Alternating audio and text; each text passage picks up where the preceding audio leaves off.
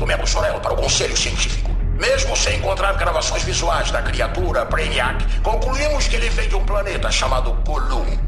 Nascido inteiramente orgânico, Brainiac incorporou inúmeros melhoramentos motores, esqueléticos e cibernéticos em si mesmo. Seu método é explorar a galáxia, assimilar o conhecimento dos mundos que explorem seu próprio sistema neural e depois destruir os mundos.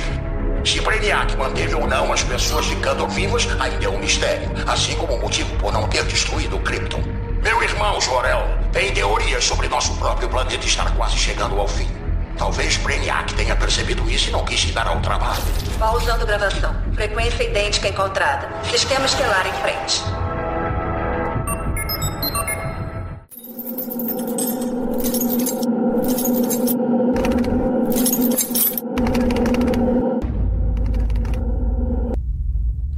Escapistas.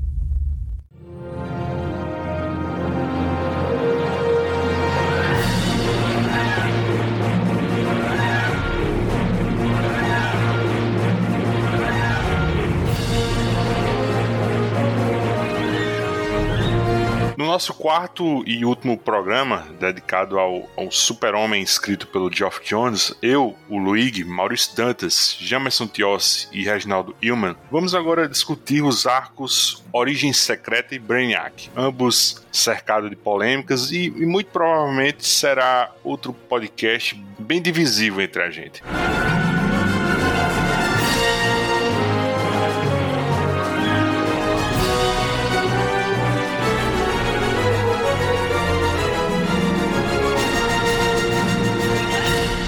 Origem Secreta. Começando o começo, ou melhor dizendo, de mais um dos eternos recomeços do Super-Homem, que por sinal nem é o mais recente, né? Porque Origem Secreta do Geoff Jones e Gary Frank saiu originalmente em 2009, né? E, e, a próxima história nesse mesmo tipo de contexto era Alienígena Americano lá do Max Landis, né? Já saiu em 2016 e demora menos ainda na, na subsequente, né? A minissérie Black Label Superman Ano 1, do Frank Miller e o John Romita Jr., que saiu em 2019. E voltando à fita, antes de Origem Secreta, a gente tinha Legado das Estrelas, né, do Mark Wade, o Lenil Francis Yu, de 2003, As Quatro Estações, do Jeff Lobb, T. Saylor, né, de 98, e a mais icônica, por ser tão amada quanto odiada, né, entre fãs e haters do John Byrne, né, que é o Superman Homem de Aço, né, de 86. Eu tava lembrando aqui, provavelmente ainda dá para encaixar mais uma, né, que é aquela graphic novel Terra 1, do Straczynski e Shane Davis, né, essa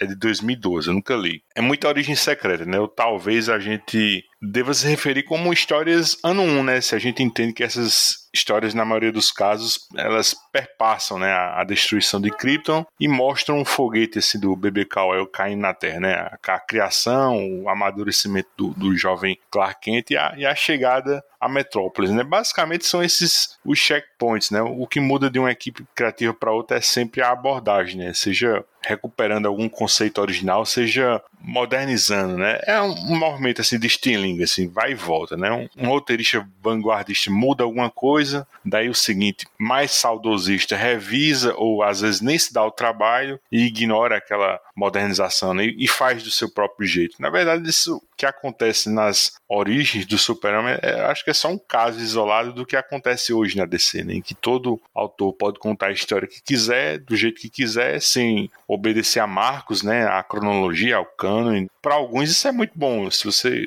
tem zero apego à continuidade. Para mim, eu acho uma merda, né? Porque você mata na raiz a, a evolução e a construção dos personagens. Eu acho que desse jeito, assim, muito solto de se conduzir um universo ficcional, eu acho que ninguém cria nada sólido, né? E tudo acho que é muito fugaz, tudo é muito supérfluo, né? Bom, sobre a origem secreta que a gente vai comentar hoje, ela é uma minissérie em seis partes, né? Aqui no Brasil saiu dentro da primeira mensal do Super-Homem da Panini entre as edições 90 a 95, de maio a outubro de 2010. O encadernado capa dura saiu em junho de 2013. Eu lembro que esse encadenado passou muito tempo esgotado, né? E até recentemente tinha peso de ouro no Mercado Livre. Então, em 2013, assim, o preço cheio, eu acho que já era caro, né? Custava 62 reais. Hoje na loja Panini tá por 84, sempre foi caro. O da Eagle Moss tá mais em conta, eu tô vendo aqui na Amazon hoje, dia 11 de junho, tá por R$ 57,70. Eu acho que essa história do Jones tem seus defeitos, como todas as versões das origens, mas também tem seus méritos, né? E eu acho que esses méritos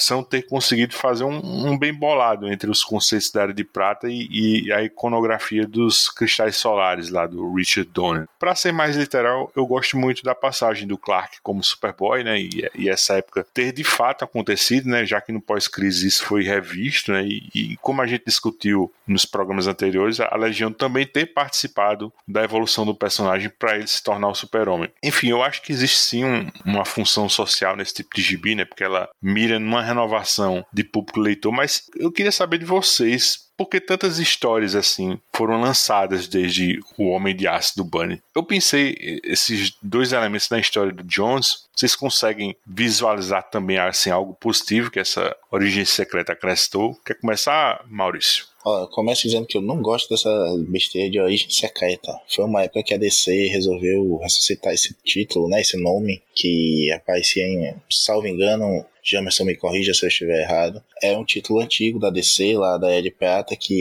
republicava ou contava origens antigas para novos leitores. Eu, eu acho que tem muito de ego de autor, como você bem disse aí, Luiz, essa coisa desse revisionismo de um lado, essa coisa do, do meu jeito é melhor. Já ouvi diversas histórias, a gente sabe que tem gente como o próprio Bernie, do que eu sou fã, é verdade, mas o cara é, é complicado. Tão complicado que recentemente quase publicou, né, o fanfic dele na, pela Marvel lá e deu pra trás de última hora, desistiu, quer só lançar sem ganhar dinheiro mesmo. Eu não gosto, tinha uma época a gente brinca de vez em quando, alguns podcasts que a gente por aí, né? Tinha uma época que o Superman tinha uma origem nova toda semana.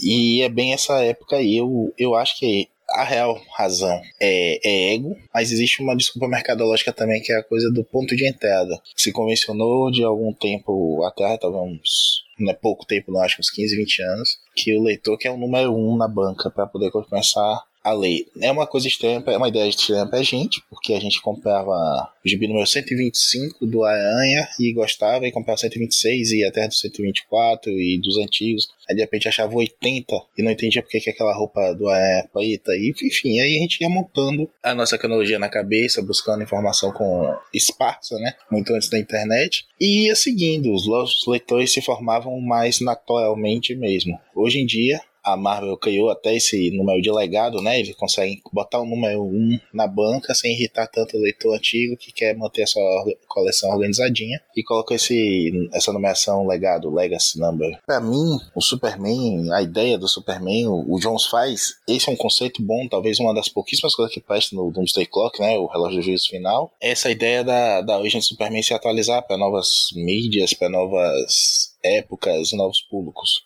Aquele metaverso que ele propõe, né, no, no final do Doomsday Clock. Mas eu acho que nessa aqui, especificamente como você propôs a pergunta, Luiz, ele marca todas as caixinhas, né, para tentar agradar todo mundo. Tem Legião, tem Superboy, tem a morte do, do pai, tem, tem tudo que vários escritores até antes fizeram. Aliás, o Jonathan Kent é um morto-vivo, vivo-morto da Zorra, talvez os, os que mais passam para lá e para cá na DC, né? Eu, particularmente, não gosto da ideia do, dos pais dele mortos, eu acho muito legal como já fizeram de botar o Connor Kent sendo criado na, na Fazenda, o all Jonathan agora ter os avós por perto, esse, esse conceito familiar, né? Nós que crescemos e temos a nossa família hoje, gostamos de ver o Superman com essa estrutura familiar, não funciona mais tanto. Essa coisa do personagem solitário, então tem ele e agora a esposa, né? Tem a esposa, tem o filho, tem os pais também. Ao mesmo tempo que a gente pede que a tia May morra, eu pelo menos às vezes peço, a gente pede que os pais do Superman fiquem vivos, né? É uma acontecência. Mas eu gosto de uma série de coisas assim, né?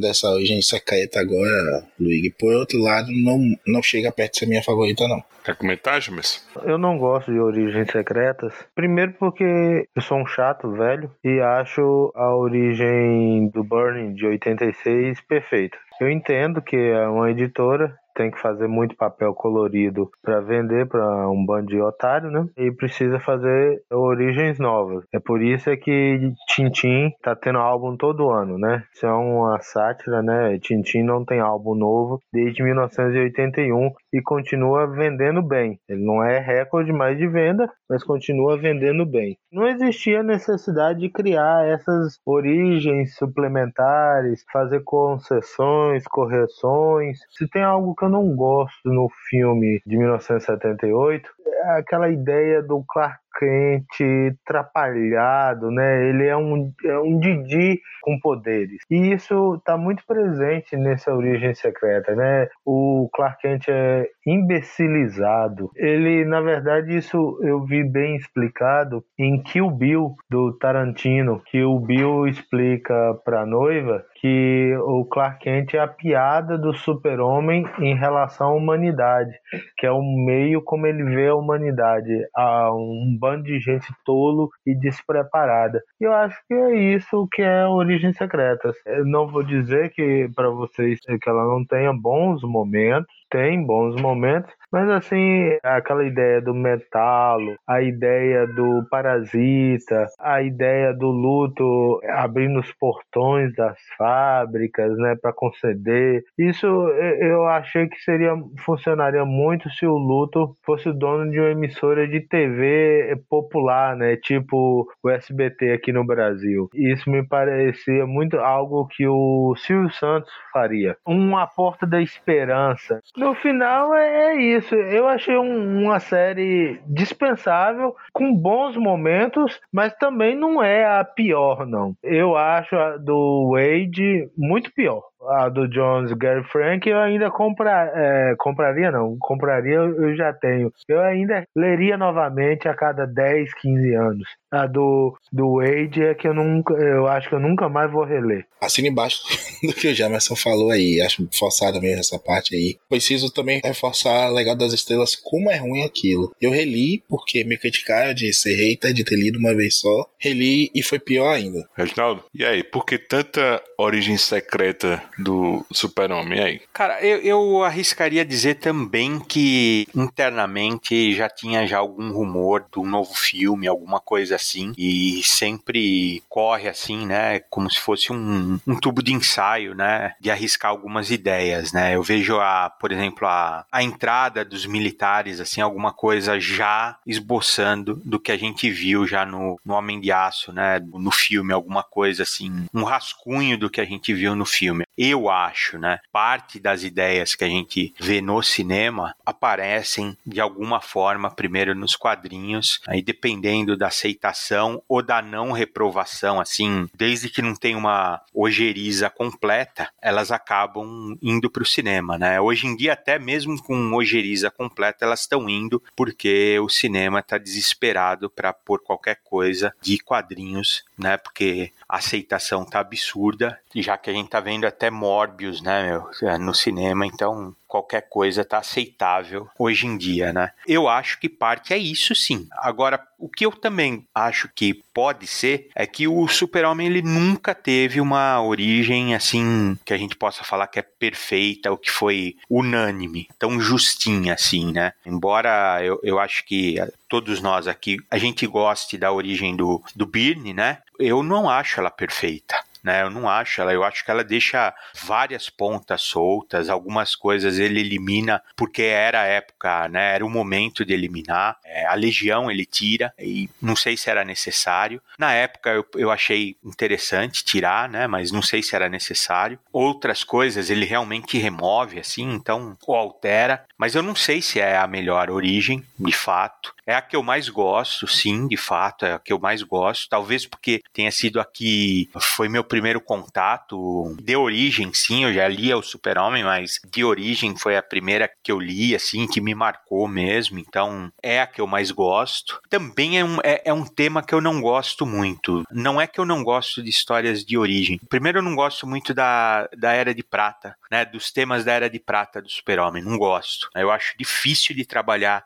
com eles. Já falei, acho que em outros programas a gente já falou disso. Acho super complicado você trabalhar com a divindade, né, que é o super-homem. Acho super difícil. Ele facilmente ele, ele descamba para um lado ou para o outro, assim, ou para ou, ou realmente para essa coisa idealizada, assim, boazinha e fica irreal ou passa a ser tratado como a gente costuma ver agora, assim, um vilão, alguma coisa assim, né? Facilmente ele, ele descamba de um lado para o outro porque a linha é tênue e é difícil de trabalhar mesmo, assim. Eu acho complicado, eu acho realmente esse, os temas da origem mesmo, assim, difícil, difícil. O que o Jamerson falou do Clark Kent, acho, olha, para mim tem, eu sei que tem leitores que gostam disso, que gostam de, desses temas da mitologia, gostam da Lois, gostam do Jimmy, gostam desse, desse universo que rodeia a mitologia do super-homem. Eu não gosto, então para mim é difícil, né? Mas eu res, super respeito quem gosta e tento não criticar isso, mas eu não gosto. Eu realmente não, não é do meu agrado. Dito isso, da forma como o Jones fez aqui, que eu achei respeitoso, eu achei interessante, e tirando a bizarrice que é a arte do Gary Frank, pelo menos na origem secreta aí, tá assustadora, né? De medonha, tá medonha, assim. De, né, as fisionomias que ele faz são, são medonhas, são bizarras, assim. Eu não sei como não tem um editor que não chega nele e não fala, para, cara, chega. Não, não dá, isso não dá para passar, cara. Isso não é rosto de criança, isso não é expressão que você estava querendo passar. Volta a uma casa aqui que não é expressão que você estava querendo transmitir na história. Não, não, não funciona. Isso não está funcionando. E olha que eu até dou um ponto de crédito para o que ele estava querendo fazer, né? Assim, em questão ao, ao, Christopher Reeves, né? Tudo bem, mas não funciona. Na, nessa história não funciona. Na segunda do Brainiac até funciona? Eu tô até me adiantando nisso, mas essa não funciona. Mas tirando isso, eu acho a história boa. Eu acho bem interessante. O ritmo, legal. Acho que de todas as histórias de origem, é uma das que, que eu consigo ler assim. Eu até tenho também, comprei. Eu tenho essa edição aí da Panini que vocês falam que é rara, preço de ouro, assim, tal, tudo. Eu tenho porque eu, eu gosto dela, assim, das origens que eu não gosto, eu acho que é que eu desprezo menos, assim. Realmente a do Wade eu acho repugnante, igual todo mundo.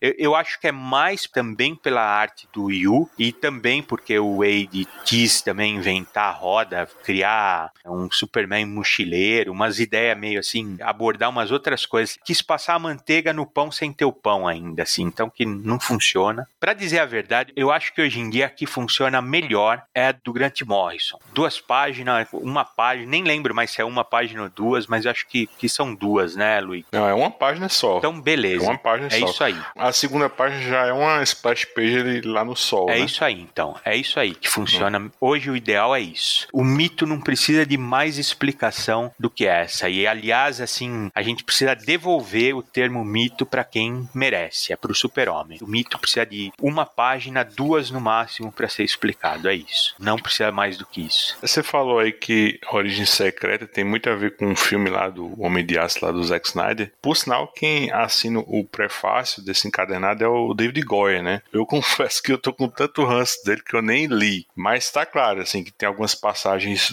desse filme, né, que saíram, assim, dessa minissérie. Na, na infância, a cena da descoberta da visão do calor e raio-x é...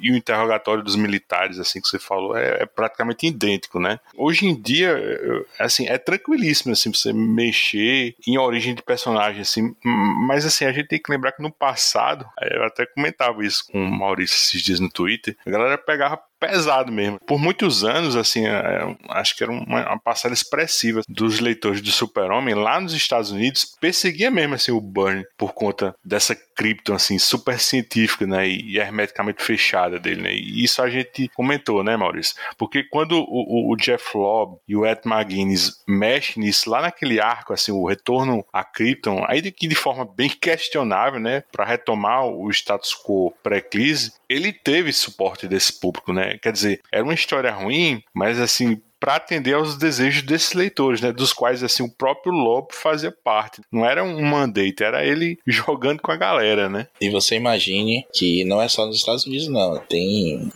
certos setores do fandom brasileiro aqui que odeiam Burn especificamente por conta dessa origem do Superman. Eu, eu não acho que seja livre de, de defeitos também, não. Eu acho que tem umas coisas que envelheceram bem mal, tanto da, da Mini quanto do que vem depois. Mas eu ainda, ainda é o meu Superman, como o Jamerson falou, também sou um velho chato nesse aspecto. É a origem que eu tinha aqui, que a Mitos publicou em papel jornal há muito tempo, e só agora no Saga do Superman 1 eu fui atualizar a minha. Faço questão de ter o físico, porque é um gibi que eu gosto bastante. Eu gosto da eliminação do Superboy. Eu acho que eu ia pelo meio termo aí, até achei que o, o Jones tentou acenar para isso, mas a gente vê que tem o Superboy no presente. Mas eu colocaria ele para ser Superboy só no futuro, com a Legião dos Super-Heróis, sabe? E aí ele passar anos lá, retornar pro presente e com mais experiência aí sim ele ir atrás de entender o, poderes dele e tudo mais. Meio que um treinamento mesmo com outros jovens poderosos. Não gosto mesmo dessa predestinação que os escritores gostam de colocar em tudo. É o amigo de infância que vai se tornar o, inimigo do resto da vida. Esses paralelos assim que, que vão criando e que tudo tem que ser interconectado. A vida não é assim. Isso é uma coisa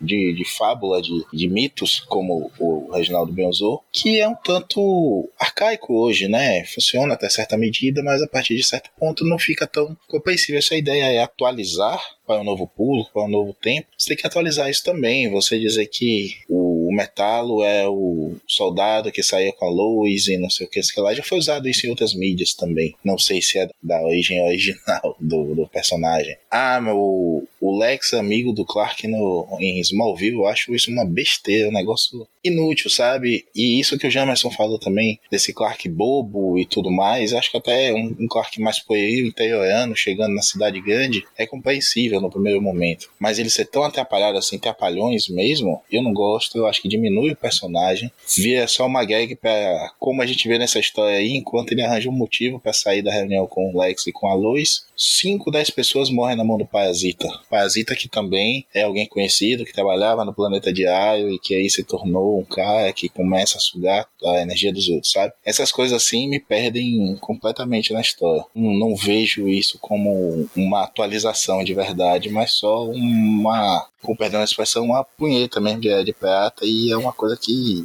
acabou. Não, não, não tem lugar hoje desse jeito. Eu botei aqui na pauta, assim, pra gente listar nossas três histórias favoritas de origem do Super-Homem, eu, vou dizer a minha, né?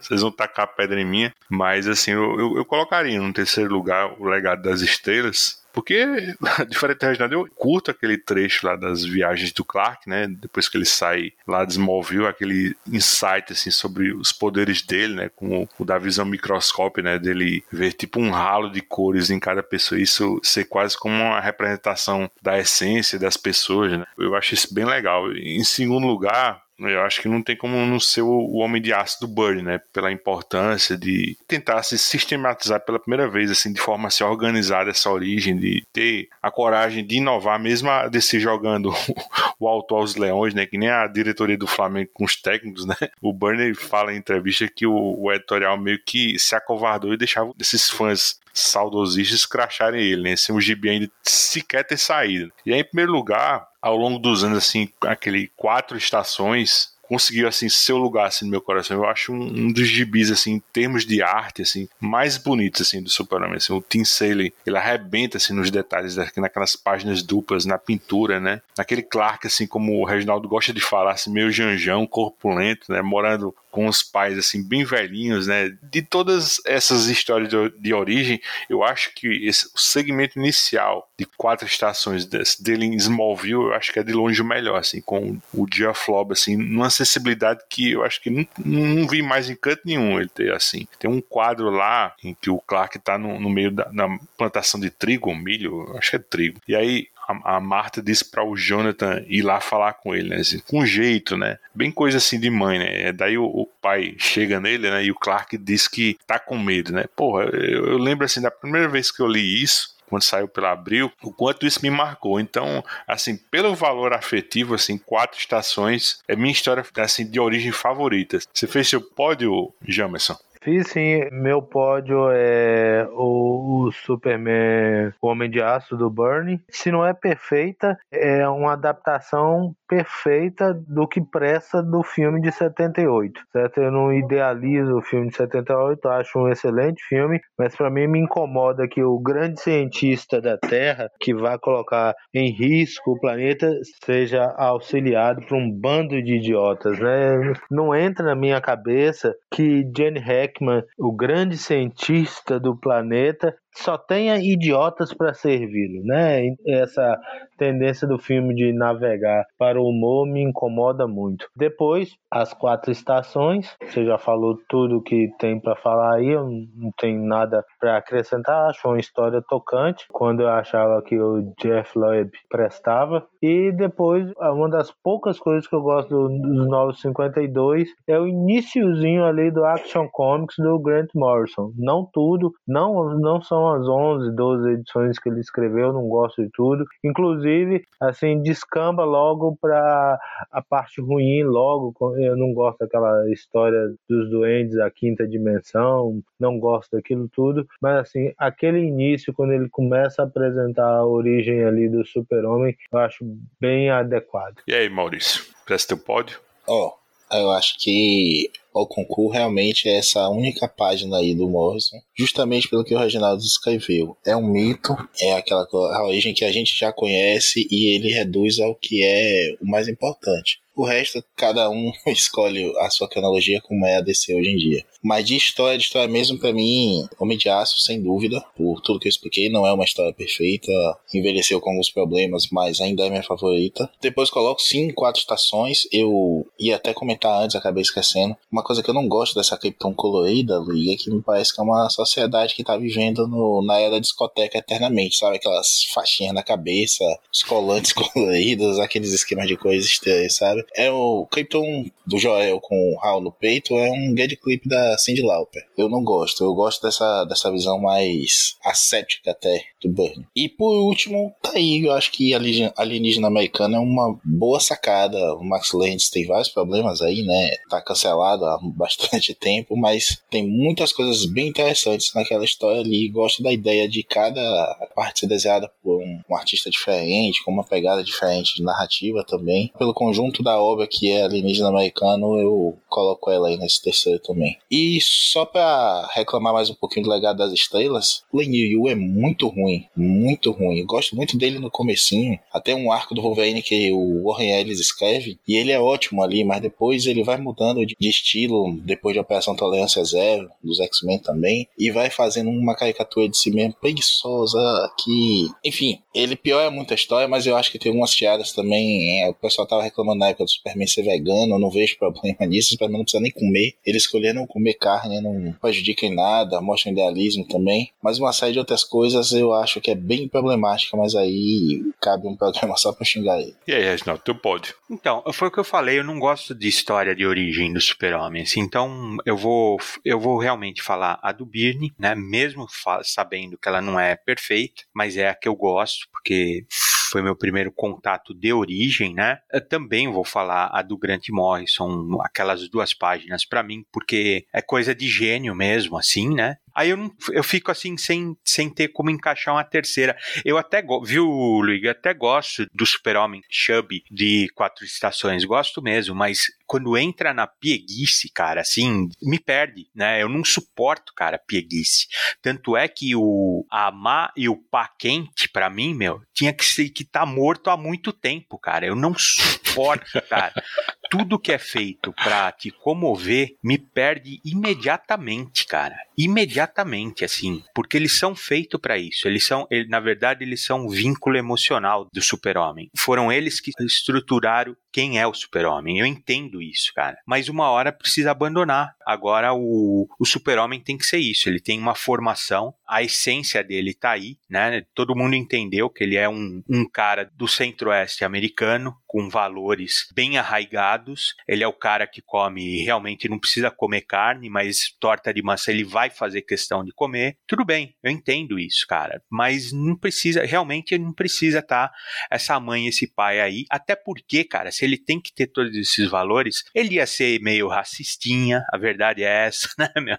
Vamos até o fim, né, meu, no, com isso, né? Se a gente for, eh, for, for, por aí, aí é que tá. É, esse, esse é meu problema, não é, não é o da história, é o meu. Se eu começar a falar isso, nós vamos caminhar para poder supremo. O pai e a mãe do super-homem iam ter um cagaço dele, porque a verdade é essa. A hora que o filho começar a o olho brilhar, eles iam ficar com medo, meu. A hora que o filho começar a apresentar, né, eh, poderes, escutar eles através da, das paredes, não ia ser normal, não ia ser uma relação normal, não ia ser essa relação de amor, cara. Ia ser esquisito. Então, assim, aí é que tá. É aí que me perde, entendeu? É aí que eu não consigo dar continuidade no conceito, entendeu? Então, me perde, cara. Eu consigo levar tudo numa boa, mas aí esse me perde, cara. Esse é um dos que realmente não. Eu, eu entendo o, o Jamerson falar do Clark Kent bobo. Ele é, ele é irritante, o Clark Kent bobo. Ele é muito irritante, porque ele não tinha necessidade de ser tão bobo também.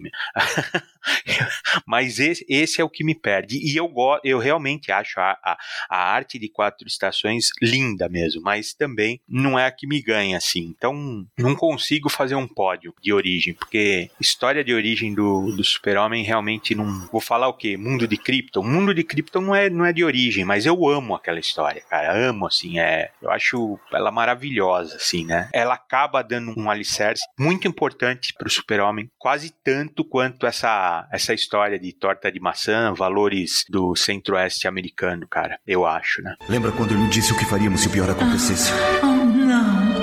Mandar nosso Kal-El para um mundo parecido para poder salvá-lo. A nave o levará até lá. Sozinho ele poderá conseguir. O nosso Kal-El será o último filho de Krypton.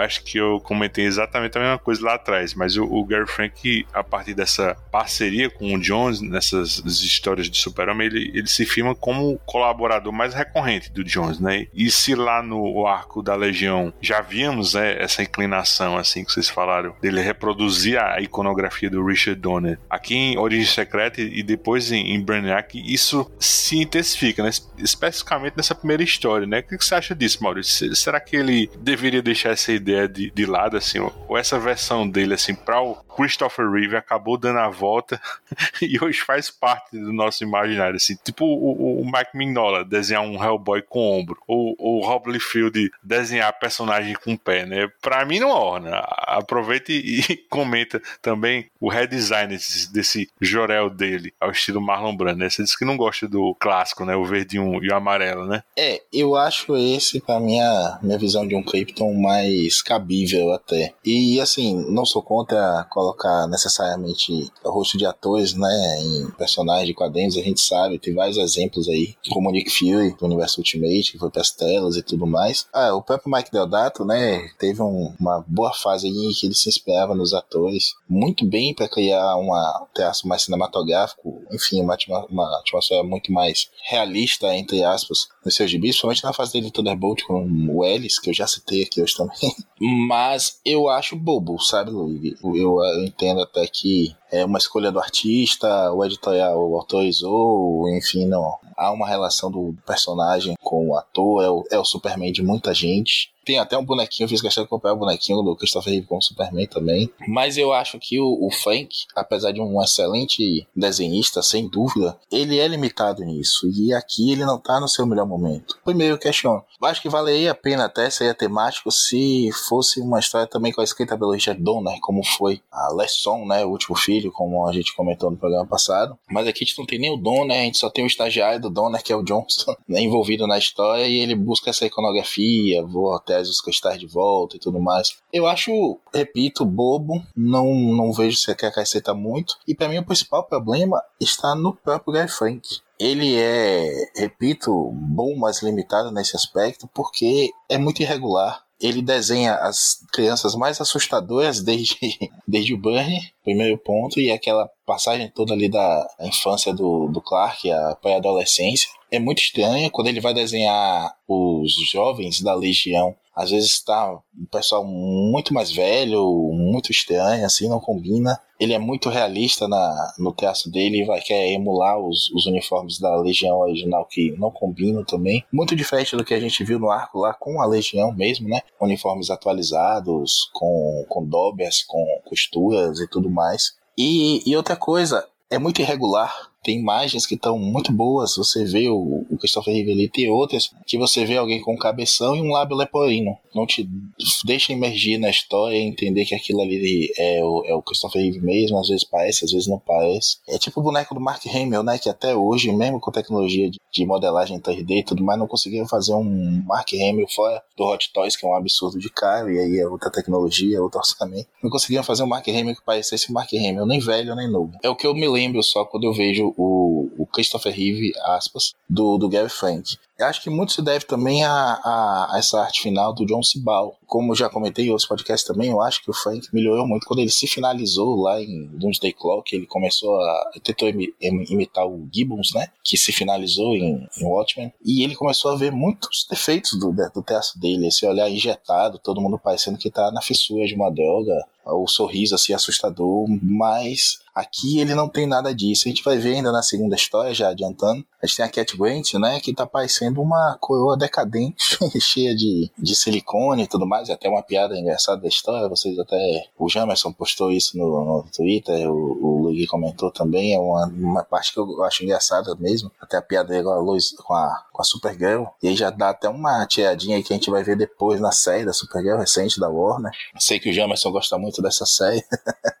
Mas, enfim, essa Cat não é bonita, ela não é sexual, não é o que parece, quer parecer pela história, sabe? Os caras virando o pescoço pra ela e tudo mais. Mas é isso, é, é estranho, ele, ele exagera muito nesses aspectos aí. Sobre o Jorel, assim, eu comentei assim, eu acho que o Jorel não, não tem visual feio, né? Inclusive eu adoro esse, assim, esse classicão verde e vermelho, assim, com o sol Hall no peito. Mas nesse caso, assim, do, do Gary Frank, assim, eu acho que, diferente do Clark dele, que é é o Christopher Reeve. Eu acho que o Jorel não é um Marlon Brando, embora ele tenha aquela tônica branca, né, aquela cabeleira branca e tudo mais. Mas eu acho que esse Joel tá mais para um, um, Christopher Reeve envelhecido. Vocês acharam que ele parece com o Marlon Brando? Eu não achei não. Não, também não achei não. Nessa edição específica da Origem, ele é um, um Superman, Christopher Reeve mais velho mesmo, com uma imponência, que é a barba grisalha e tudo mais, não é totalmente branca, né? Que cabe ao personagem, eu gosto sim. Bom, partindo para a história, assim, o começo de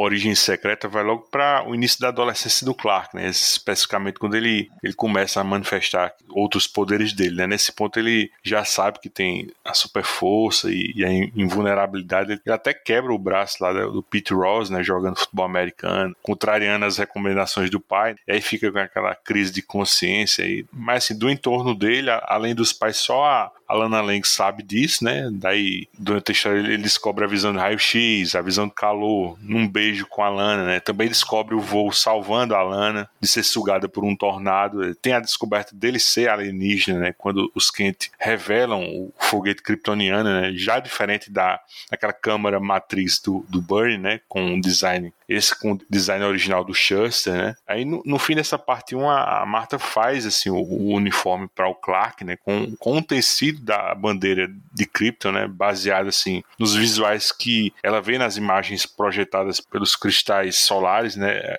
É uma mudança nas cores dessa bandeira, né? Porque ela tem um, um globo assim de Krypton no meio e 10 cores transversais, né? Eu tava pesquisando assim e cada cor e esse globo significam assim uma virtude do povo kryptoniano, né? Aí são 11 virtudes ao total. Daí o Jones para talvez passar um ar patriótico ao Super-Homem, ele só, só, deixa as três cores, né? Azul, vermelho e amarelo, né? Daí eu, eu fui ver, o azul evocava a paz e os oceanos, né? De Krypton. O vermelho era o altruísmo do Sol Hal. E olha que mais legal, bicho, é o amarelo. Ele representava a sinergia, né? A união de propósitos, assim. Mas, assim, secretamente, lembrava, assim, um poder que a, a fisiologia kryptoniana podia acessar, né? Assim, em contato, assim, com um sol amarelo. Pelo que eu entendi, a maioria dos kryptonianos encarava isso como um mito, assim. É um, é um negócio, assim, bem sutil. Mas eu acho bacana essa mudança. E tem também o lance, assim, da, das lentes dos óculos, né? Serem feitas, assim, do vidro dentro do foguete, né? Porque resistiam à visão de calor, né? Então, o elemento de disfarce inicialmente é incidental, né? Ele começa com um, um óculos mesmo assim de proteção. Na segunda parte, o, o, o Jones ele reapresenta né, o primeiro encontro do Superboy e a Legião dos Super-Heróis, inclusive mostrando como surgiu o icônico grito de guerra né, que você adora. Você acha que foi um bom revival desse momento, Reginaldo?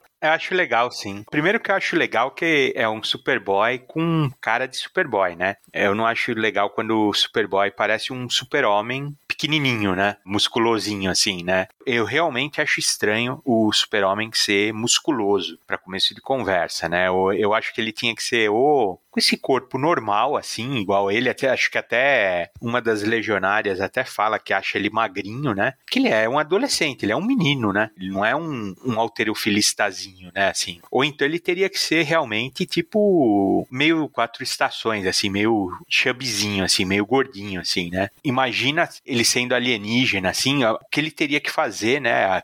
O esforço que ele teria que fazer para desenvolver uma musculatura sendo super forte, assim, né? Mas eu acho legal dele ser, realmente parecer um menino. Eu só acho, só assim, será que esse uniforme cresceu com ele ou quando ele ficou adulto ficou mais justo? Não, não, eu não entendi essa, acho que não explicaram isso, né? Eu acho legal a entrada da Legião, né? Até quando o Relâmpago usa assim, né? Usa tipo de uma artimanha com o, o Brainiac 5, né? Subestimando, né, a inteligência dele em relação a aquelas questões de alteração do tempo, né, em relação ao super-homem, né? Você vê que o, o Brainiac, ele nunca foi no começo assim tão arrogante, né? É uma é um traço de personalidade que foi aparecendo depois nele, mas isso é só um detalhe assim que não altera em nada. Essa questão do, do, dos legionários serem os amigos do Clark, né? Eu acho interessante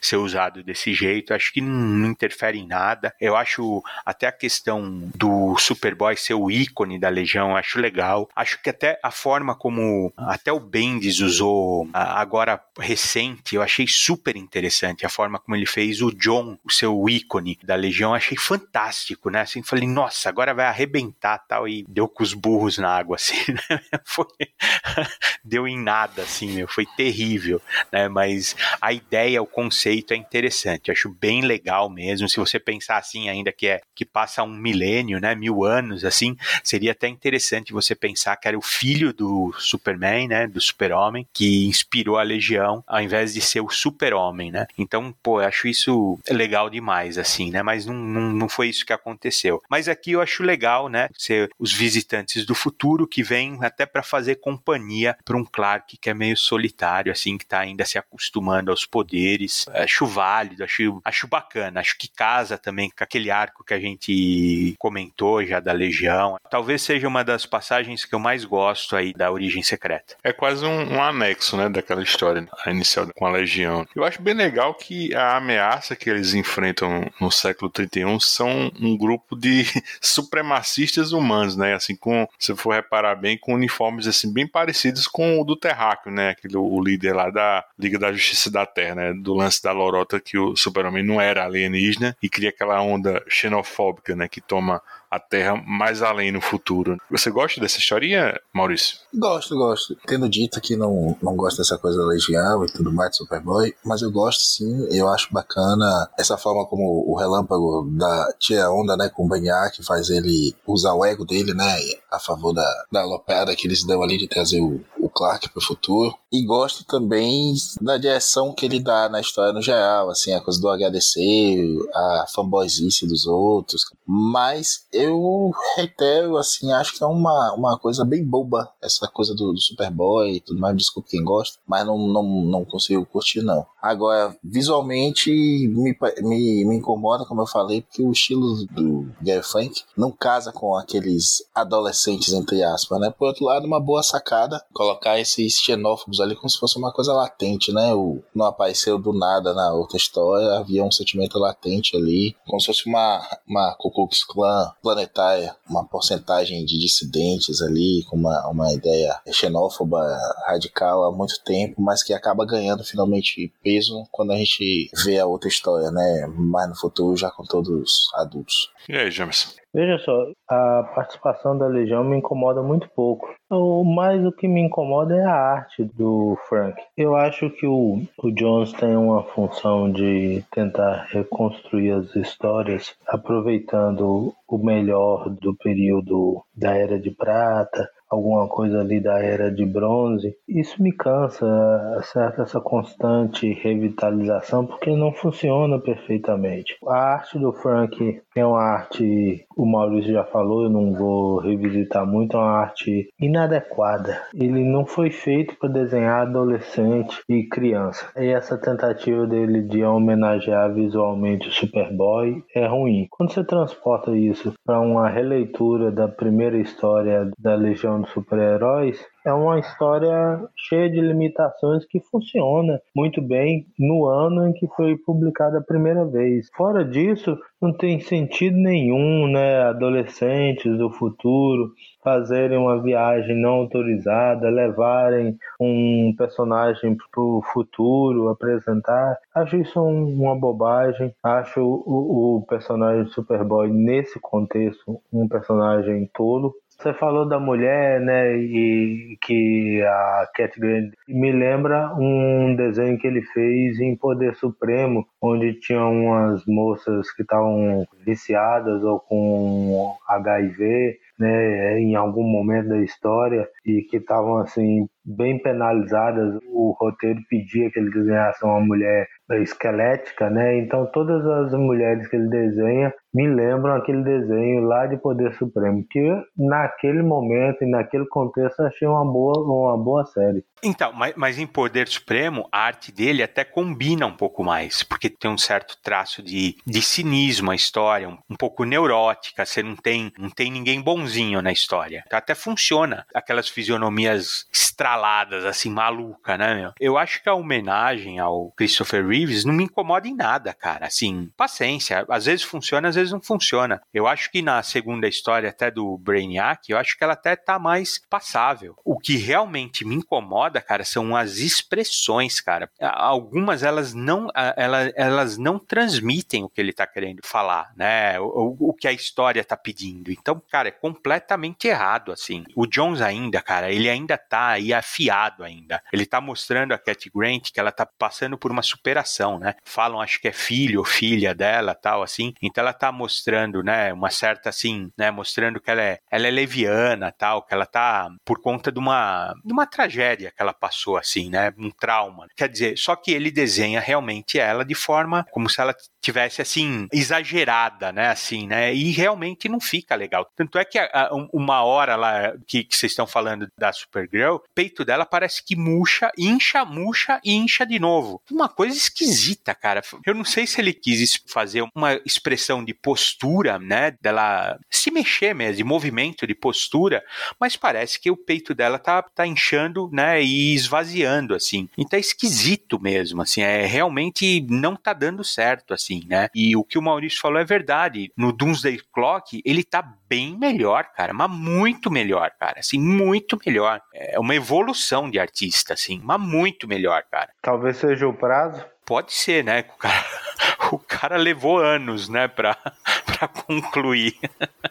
Pode ser, é verdade. Talvez seja isso. Né? Mas aqui, uma história do super-homem precisa ter uma atmosfera com alguns valores assim um pouco mais elevado. Assim, acho que tem que ter os personagens, eles têm que brilhar um pouco mais. Eles não podem ser tão assim, não é sujo que eu queria falar, é humanos mesmo assim. Esse entorno tem que dar algum valor, parece que tem que demonstrar que há um melhor da humanidade. O Planeta Diário, como é, jornal de esquina mesmo, aquilo me deixou profundamente amargurado. achei triste. Jornaleco.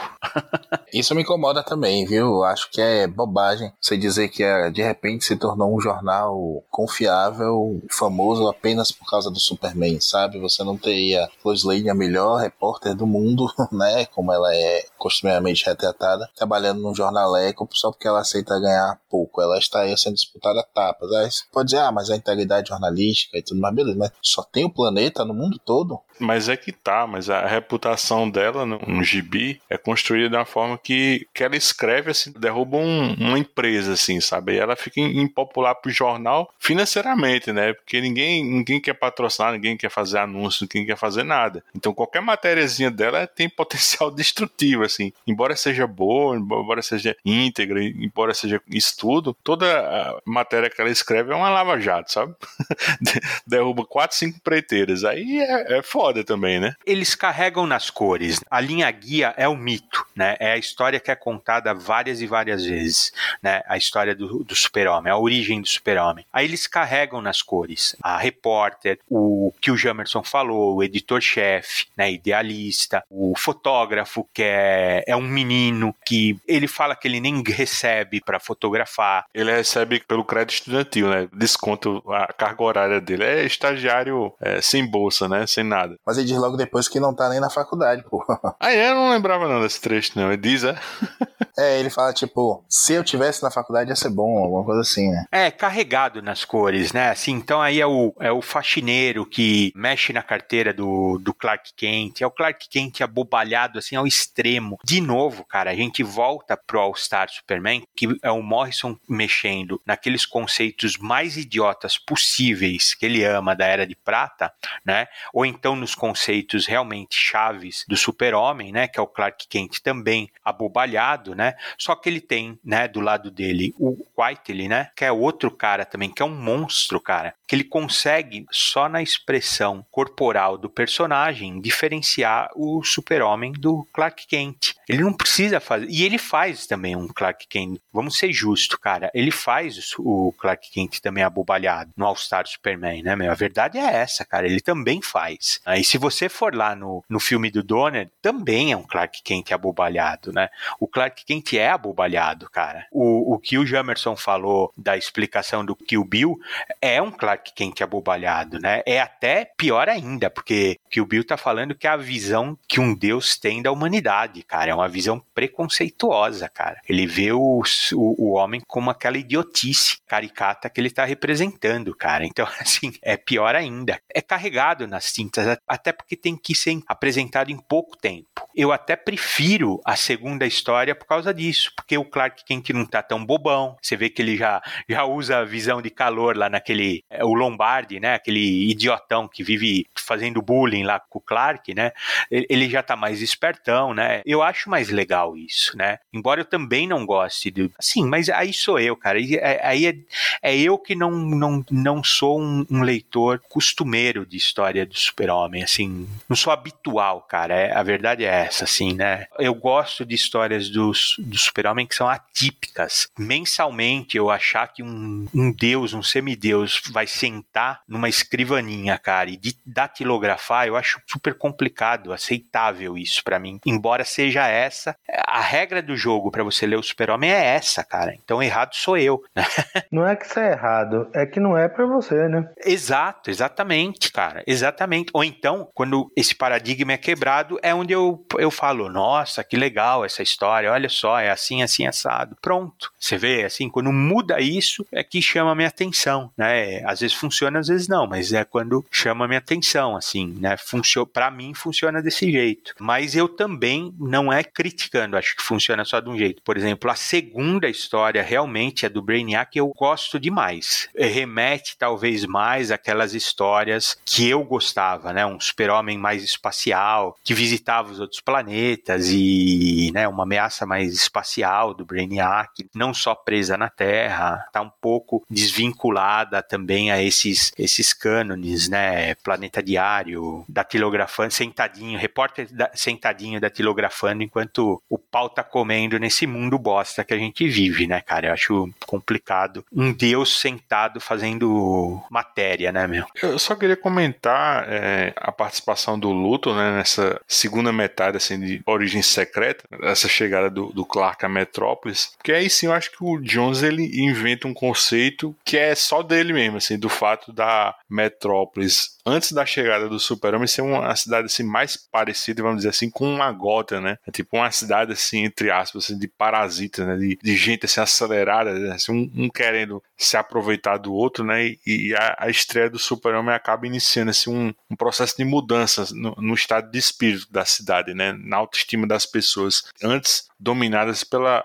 personalidade do luto, né? Aí nessa versão assim da origem, assim como o Mark Wade lá em Legado das Estrelas, o Maurício falou isso lá atrás, também volta com essa ideia, né, do Luthor ter feito parte assim da infância do Clark, né? E aí também é uma coisa que eu não gosto, né, desse negócio de tudo ter que fazer sentido, qualquer coisa precisa estar amarrada, assim, do Luthorzinho já ser ruim até o osso, né, querendo matar o pai para pegar o dinheiro do seguro e se mudar para Metrópolis, né? E ter sido o próprio Luthor que colocou na cabeça do Clark mais jovem o lance de Metrópolis ser a maior cidade do mundo, né? E ele diz: se uma pessoa quiser mudar o mundo, não existia outro lugar na Terra para estar senão em Metrópolis, né? Mas fora isso, eu acho que é um Luthor padrão, né? Tem aquele brilhantismo, mas ele é cegado assim pela inveja que ele tem do Super-Homem. Eu gosto do vilão assim, do Luthor. Nesse ponto aí, eu concordo com o que a já falou, né? De carregar nas coisas, de botar aquele Luthor de braços abertos e tudo mais. Eu acho que é didático demais, sabe? Ver a, a, o bobinho nesse aspecto para mostrar o, o, ego dele. Não, não precisava disso. O, o Luthor jovem é um tanto caricato, mas eu acho mais plausível como uma criança emburradinha do que esse Luthor mais velho. Porém, o paradigma que muda é tanto para a cidade de se tornar uma cidade mais otimista no final do que é no começo, quando o Clark chega, esbarra na velhinha e vai abaixa para pegar a bolsa, ela acha que ele vai roubar a bolsa dela e tudo mais. Para o final, as pessoas olharem para o céu, né? A velhinha diz no começo que o morador de Metrópolis não, não olha para o céu, não tem tempo, tem coisa melhor para fazer. E no final, uma outra velhinha, ou é a mesma velhinha, não sei, diz, né, que é, as pessoas sempre olham para procurar ele e também já não tem mais aquela multidão na frente da torre da LexCorp e tudo mais. Então, esses paralelos assim são um bom Jones, né? Jones isso, mas tudo bem. Só acho que, que carrega mesmo, como o Reginaldo bem disse, na, nas coisas, nesse, uma coisinha ou outra que acaba ficando carregado demais. Como eu falei, assim, o, a Lois, né, começa a se, se interessar pelo Clark também, e aí o Clark dá um, um foia lá depois que ele dispensa o, o Corbin, que tá até, até meio abusivo com ela, né, segura a mão dela lá, diz assim, não, não me corte, não, não, me, não me ignore, uma coisa dessa. E aí o Clark vai e faz uma defesa dela mais discreta até, né, o, o, Corbin tenta apertar a mão dele, não consegue para intimidar. Bacana, é uma série legal. Eu acho que o, uma série de eventos legais. Assim, acho que o Jones tem uma coisa que eu tava até conversando com o nosso amigo Joel no, no WhatsApp esses dias. O Jones muitas vezes engana porque ele faz uma história balão de ar, mas com bons momentos. E aí quando a gente lembra, a gente lembra desses momentos e fica com uma lembrança boa da coisa. Assim como o Jones tem uma lembrança melhor da Ed Peta do que ela foi de verdade e tenta voltar aquilo sempre que pode. Ah, o tratamento do silêncio? É? Bem, eu não sei o que você pensa que ouviu aí, mas sei que você não pode provar absolutamente nada. Eu possuo Metrópolis. A minha tecnologia construiu, a minha vontade a mantém trabalhando. Perto de dois terços da população trabalha para mim, sabendo ou não. Até mesmo você tem que admitir que é um modelo de eficiência. Ah? Diga alguma coisa! Estou de olho em você,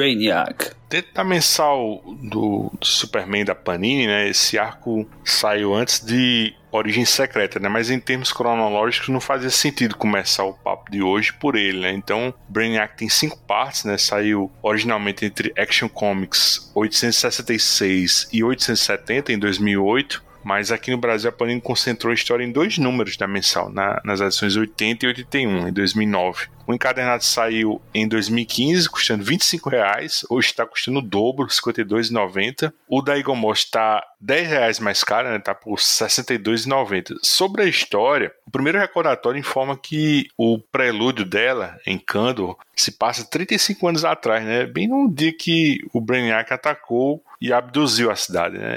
Aí nessa versão, assim, vemos várias versões daquele Brainiac robótico, né? Só que agora ele escurecido, né? Parecidos com o T-800, né? Do Exterminador do Futuro, né? Atacando o Kando e usando, assim, cabos, né? Que saem dos pulsos, né? Para, sei lá, sugar, reter informações do Kryptonianos, né? Acho que é assimilar, ele fala isso, né? Vemos o, o General Zod e a Ursa tentando rechaçar a invasão, né? E, e, lá no alto tá aquela nave, assim, da caveira, assim, com os tentáculos, né? Pairando no ar. Rapidamente, assim, são lançados, tipo, uns bots, né? Com, tipo, uma aparência de uns joaninhas, né? E aí começa a fazer um, um traçado energético, né? Circulando o cano, né? Até que o, o campo de força se envolve tudo e acontece um clarão e a cidade desaparece. Aí no presente a gente descobre que esses robôs Brainiacs são sondas, né? É um tipo arautos, né, para coletar informações pro Brainiac principal, né, humanoide assim, coluano. Assim, uma dessas sondas chega a Metrópolis, né? E, facilmente é neutralizada pelo Super-Homem, né?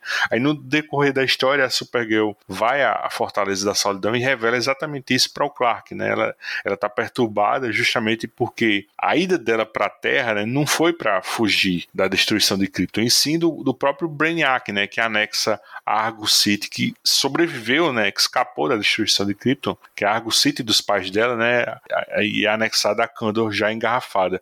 Aí nessa continuidade, assim, não faz muito tempo que essa cara Zorel tá entre eles, né? Até então, só para contextualizar, essa Supergirl do, do pós-crise era aquela criatura artificial, né? Aquele do mundo compacto lá do Burn, na matriz, né? A cara de verdade ela só estreia em, em Superman Batman, né? número 8, né? Lá pelo Jeff Lobb e o finado Michael Turner, né? Então, ela realmente aparece apavorada, né? E até traumatizada, justo porque ela testemunhou aquilo tudo, né? Ela até fala que perdeu a melhor amiga dela, né? Aquela, a Tara Akvar, né? Que mais tarde a gente descobre que ela vira aquela heroína pássaro flamejante, né? Ao lado lá do Chris Kent, né? O Lord Zod, o Asa Noturna. Enfim, quando o, o Brainiac abduz essas duas cidades, ele acaba salvando parte do povo e a cultura kryptoniana, né? Mas ele faz isso como um colecionismo, né? E não, não quer que eles sejam livres, né? E tampouco quer que um único kryptoniano esteja por aí, né? Vivendo sua vida, compartilhando assim a ciência e a cultura kryptoniana. Quer comentar esse comecinho, Reginaldo? Você gosta dessa introdução de Brainiac?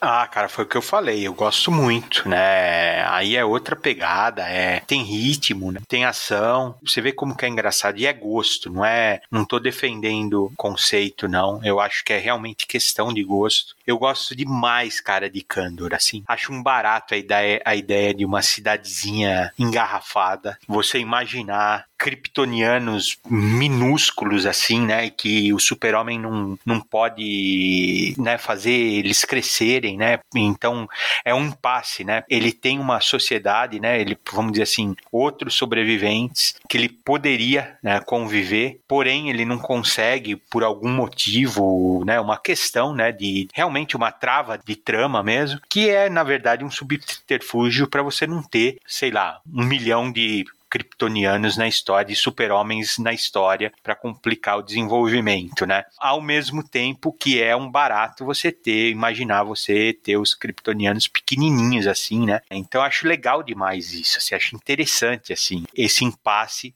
que gera um monte de argumento para você trabalhar e ao mesmo tempo precisa tomar cuidado com, com esses autores malucos aí que podem desenvolver um monte de bobagem assim, né? Mas acho legal, cara, acho legal demais, né? E o Brainiac eu acho um tremendo vilão. De certa forma, conceitualmente, ele, claro, o Galactus é muito maior assim, conceitualmente, né? Eu acho o Galactus uma coisa assim, a forma como ele foi apresentada na Marvel, assim, a ideia de, de uma divindade mesmo, assim, num apocalipse, né? Uma coisa de juízo final diferente do Brainiac, né? Porém, essa, essa forma do Brainiac, uma cabeça com tentáculos, assim, também é uma coisa meio cutulo mesmo, assim, né? Um, um horror cósmico, assim, né? E mecânico e descentralizado, uma inteligência descentralizada, né? Então acho uma ameaça incrível para o Super-Homem, cara. Acho incrível, assim. Eu lembro uma das primeiras histórias que eu li dele foi, acho que é, é Super-Homem 31 da, da Abril, que tem essa passagem do Brainiac, né? Que ele era aquele humanoide verde com os, os diodos, né? Os transistores na cabeça e passou a ser essa, essa forma que lembrava mesmo T-1000, que é do Superpowers, né? Que é, que é a forma mais mecânica com essa cabeçona aí, né? Que eu acho que é do Superpowers, não é isso, Jamerson? Essa forma robótica aí. Eu acho que ela é até do Garcia Lopes, não é esse design? Não, do Ed Hannigan. É, eu tô falando de chute mesmo, cara. Eu lembro realmente também de ver na, na, no desenho animado também, né? Mas é, eu acho esse, esse visual, assim, soberbo, né? Uma ameaça cósmica, realmente, assim, tipo,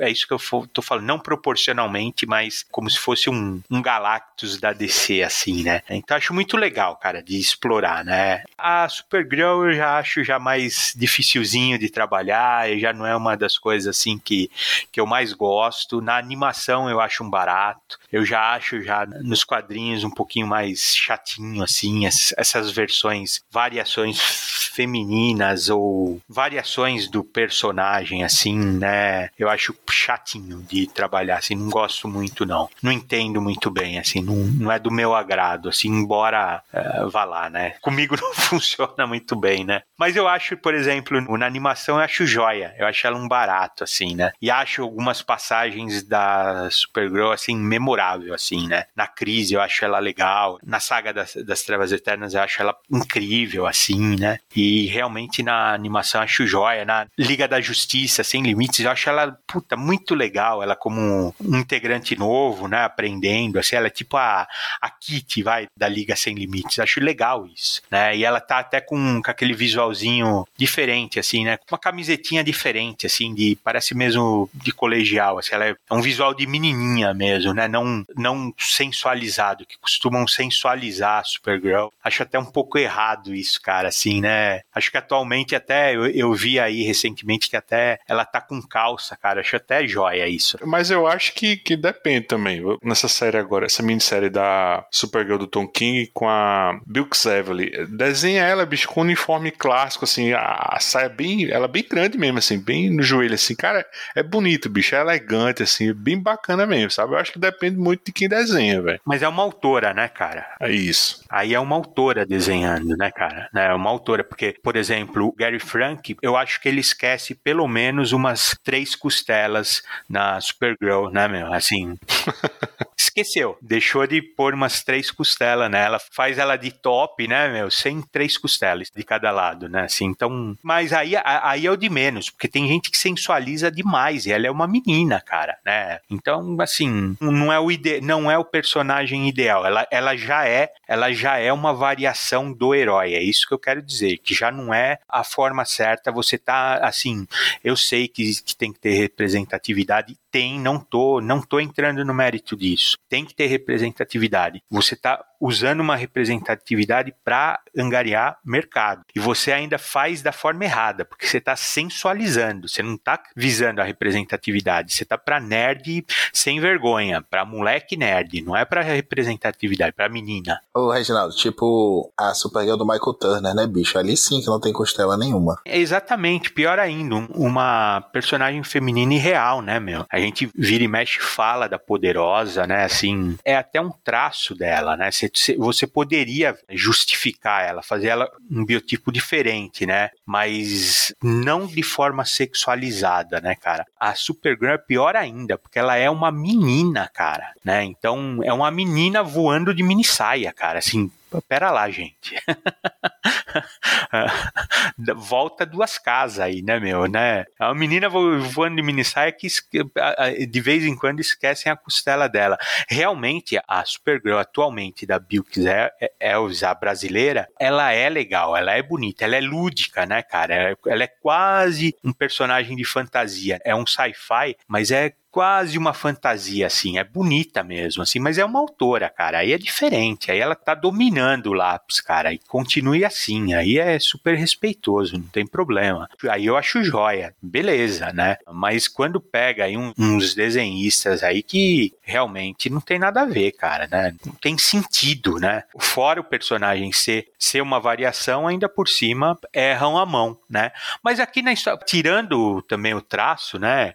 O Gary Frank é duas casas para frente e uma para trás, cara, ela tá bem também. Ela, ela é bem interessante, né? Ela dá um tom legal. Pra história, ela dá um tom legal. Ela mostra a, o nível da ameaça do Brainiac, né? Ela, ela interage legal com a Lois. A Lois é um personagem super complicado para mim também. Eu acho ela pentelha demais, cara. Eu acho ela muito chata. Ela, ela tinha que ser a companheira do super-homem. Ela, às vezes, ela é chata, às vezes ela é rigorosa demais, às vezes ela é, ela é chata mesmo. E, e aqui não, ela tá bem legal, cara. Ela é o suporte, né? Ela é o apoio, né? Ela interage legal com a Supergirl. O nível de porrada, porque o Super-Homem também tá de saco cheio desse Brainiac, bate legal nele, né? Bate com raiva. É difícil você ver o, Super-Homem bater em alguém com essa raiva, né, meu? Assim, porque também o Brainiac abusa, né, meu? Ele é folgado. Então, eu gosto realmente dessas. Muito mais do que a história de origem, cara. Porque volto atrás, gosto da, dos momentos que mostra o Jonathan Kent. Acho apropriado, né? Mostrar em forma de flashback. Então, acho bem interessante, assim, essa história. Acho bem mais do que a primeira que a gente comentou. Kryptoniano. Você não devia existir fora do meu controle. Vocês me corrijam se eu estiver errado, mas nessa reinvenção do, do Brainiac, Kando, como cidade garrafata, jamais esteve sob os cuidados né, do, do super-homem na, na Fortaleza da Solidão. Né? E assim como aconteceu lá com o General Zod, né, o Geoff Jones ele acaba ressignificando né, o Brainiac e bola vamos dizer, uma artimanha para que esse seja o primeiro encontro entre ele e o Super-Homem, né? Maurício, o que, é que você acha desses truques do Jones, né? Que acaba sendo outro desdobramento do que a gente falou lá em Legião dos Três Mundos, né? Dessa sanha dele de querer arrumar tudo, né? E o Brainiac sempre foi, como a gente já falou, uma bagunça cronológica, né? Assim, na mitologia do Super-Homem. Diz aí. É, mais uma Johnsice, né? Como eu falei. Como ele fez também com o Homem dos Brinquedos e tudo mais. Mas eu, eu gosto, eu gosto principalmente daquela passagem com a Kaia, né? Primeiro dela ter aquele medo, como se o Baniac fosse um bicho papão mesmo. Um Galactus, como o Reginaldo bem definiu aí. E gosto de quando ela diz assim, mas Cal, você nunca encontrou o Baniac, você sempre encontrou um drone dele, né? E a amarração que ele faz, no sentido de colocar drones orgânicos, drones robôs, né? Aquele robô mais magrelo com a cabeça lá de, de caveira alienígena, como a gente vê na crise e tudo mais. Eu não, não tenho problema com isso, não. Eu acho que é uma reinserção legal. Eu não gosto dessa reinserção da, da Supergirl, da, do, é do Loeb, né? No Superman Batman, aquele gibi que tem histórias bem legais e outras histórias nem tanto. Tem uma, inclusive, com a, aqueles legionários do mal, né? Aquela contraparte dos legionários que é bem bacana, desenhada pelo Pacheco e tudo. Mas aqui eu não vejo problema não, Luigi. Eu acho que realmente é o que a Renato falou aqui, que o Jones acerta mais no ritmo e na pegada da coisa. A gente já vê esse Clark realmente menos bobão, né? Assim, ainda concordo, sofrendo bullying e tudo mais, mas já reagindo, mas já tendo um traquejo legal. Mas ao mesmo tempo eu vejo assim uma, uma disparidade, como você lembrou nessa história, cronologicamente, publicação, ela é anterior ao Origem Secreta, e a gente vê aqui como se o Lombardi mal conhecesse o, o, Clark e a Lois, né? E a Cat mais ou menos por aí também. Descasa com o que a gente vê em Origem Secreta. Sentei se passa um tempo, eles saíram voltaram para o planeta. Essa questão da Cat está superando realmente a morte do filho dela lá, que a gente já comentou em outro programa também. O, o Jamerson é ferrenho opositor a esse conceito e tudo mais. Ele ia falando em off, até comentei mas destoa, descasa mesmo, porque não parece que é a minha continuidade, sabe? Ele decidiu depois que o Ron que o Lombardo, que a, a Cat estariam desde o começo em Origem Secreta, e aí quando você vai ler na, na ordem cronológica dentro da história, isso descasa. Mas concordo com o Reginaldo também aí na questão da ameaça. É uma ameaça plausível, né? É um Banhac bem overpower, mas que faz bem sentido. Faz umas referências legais ali, a, a mente coluana dele. Enfim, eu só não entendo em momento nenhum como o Super não, não relaciona ao Banhac 5, né, que é o amigo dele do futuro, ou questiona até o Banhac 5 alguma coisa, não é possível que o Ben do futuro vai dizer que não pode dizer nada para ele para não comprometer o fluxo do tempo. Mas fora essa besteirinha assim que é puxão de orelha de nerd chato, eu gosto muito dessa história assim, inclusive a releitura agora foi muito mais interessante que quando eu li na primeira vez que foi na mensal, né, mês a mês. Mas repito, reforço até em alguns momentos a arte do Guy Funk tá até mais complicada aqui. Eu discordo de, de, de ti, Reginaldo. Eu acho que aqui tem uma cena que o, o Superman dele tá mesmo com lábio leporino e cabeção. Não sei preconceito com as pessoas que tem lá. Cara, mas vocês estão muito chatos, bicho, porque eu acho muito bacana, bicho, a arte dele nesse. Eu não tenho o que dizer, bicho. Tem, tá tudo bem, a gente pode questionar essa parte das expressões e tal, bicho, mas, por exemplo, aquela cena dele da viagem àquele planeta lá em busca do Brainiac, porra, isso é muito legal. Ele acessando lá os cristais, vendo aqueles vídeos, né? Aqueles hologramas lá com o Zod, né? Pô, eu acho bem bacana. Quando ele chega lá no planeta, ele é puxado pela nave, ele fica com aquelas sondas lá. Pô, eu, acho muito bacana ali, bicho. Não, mas o que, o que eu falo não é que ele seja ruim, não, esse vilão. Eu não acho que prejudica como um todo a história. Eu acho, inclusive, que ele tem sim cacife para estar num, título como esse. Concordo com a crítica, salvo engano, do Jamerson, que disse que precisava de ser uma coisa mais solar e tudo mais. É, menos seca, né? Menos paranoica de como foi no, no, no, Poder Supremo, por exemplo, foi o Reginaldo que falou essa parte. Não acho que ele seja ruim, porém, não acho que ele não tenha esse cacife para desenhar o Superman, não. Em grandiosidade, nos detalhes, o, o banhaque dele é imponente, o maquinário ali é tudo bem bem cinematográfico mesmo, gosto. Eu só, só acho que nesses detalhes, assim, quando ele quer puxar demais para essa homenagem, ele perde a mão. E só um, uma informação aqui, eu tava dando uma pesquisada, o John Cibal, que é que ele faz hoje, né? Nunca mais vi dele em gibis. Ele é artista automotivo. Ele faz artes e pinturas para carros esporte. Está trabalhando também com NFTs destes, dessas artes, né? Não só no mundo real, mas também como arte virtual aí. Mas ainda se acredita como artista de quadrinhos no, no Instagram dele. Recomendo aí quem gosta de carro, tem belos designs de, de carros esportes lá no Instagram dele. Quer comentar, Jamerson, alguma coisa da história? Uma história acima da média. Acho muito bem feita, muito bem construída. Faz parte de um plano maior que era trazer uma cidade engarrafada. Acho a ideia, a ideia geral do colecionador, né, que não é uma ideia muito nova, muito bem explorada. Eu até falei hoje no Twitter que é uma das pouquíssimas aparições do homem mineral, animal, vegetal, né, na continuidade mais recente. Aparece discretamente, né, aquela hora que ele chega num planeta que tem um, um cara peludo verde, né, o planeta do homem mineral, vegetal animal. Quando eu vejo a história, queria só lembrar que essa Supergirl não é nem a Supergirl do Loeb do Tanner, né? Porque depois do Batman Superman, Superman Batman, a série do Loeb, ela ganha uma série regular que é desenhada pelo Ian Churchill e depois tem um retconzinho ali no meio, porque nessa série ela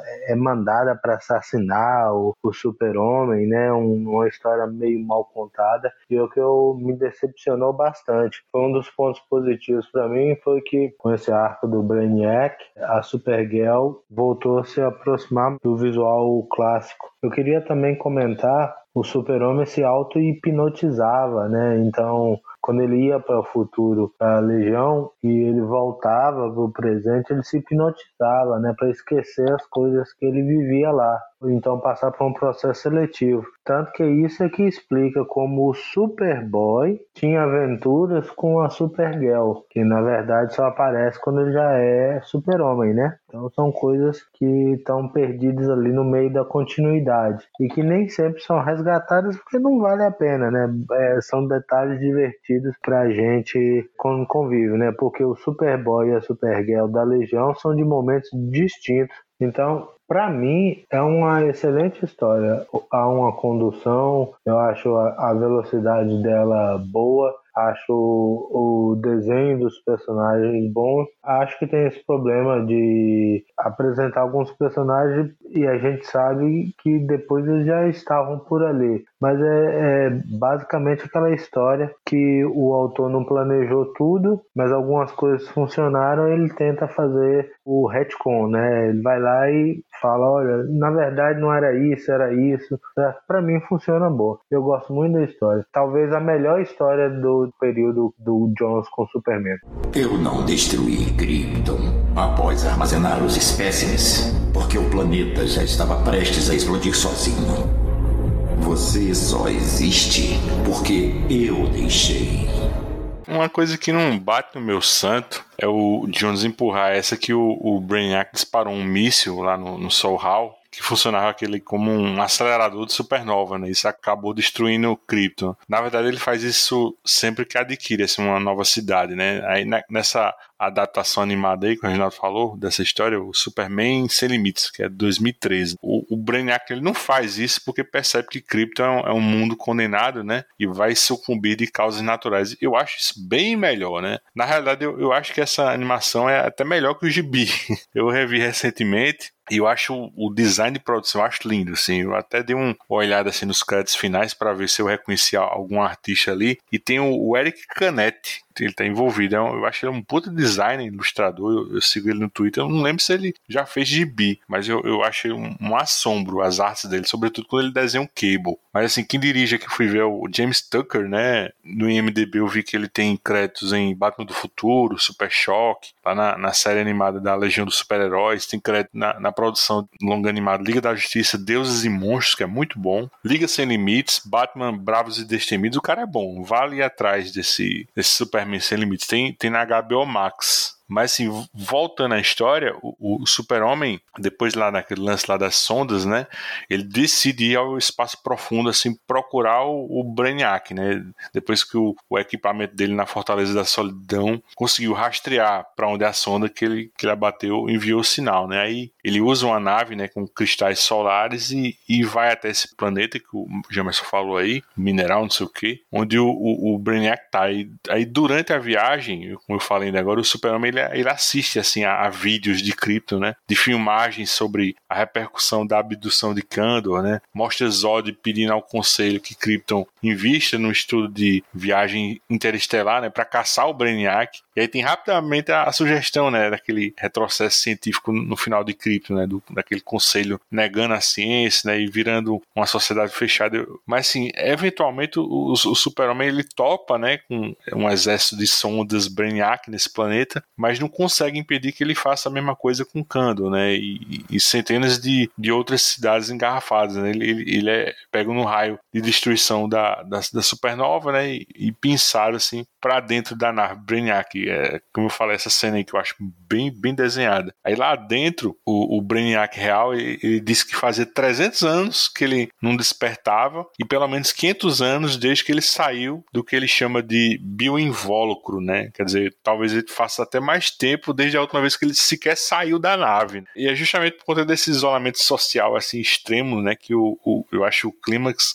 rende um, um, momento assim meio guerra dos mundos, né? Você antecipou lá atrás, né, Reginaldo, desse quebra assim. Você gosta desse quebra assim, daquele chutão lá que o, que o, que o Super dá lá no Brainiac, porque o que o, esse Super tem de bobão com Clark, ele tem de puta, eu acho, eu acho bem agressivo, bem porradeiro esse, esse Super do Jones. Ah, eu acho a luta legal demais dos dois, porque primeiro que o Brainiac faz uma abdução, né? Parece uma abdução mesmo. Só não faz uma sonda anal, né, no Super-Homem.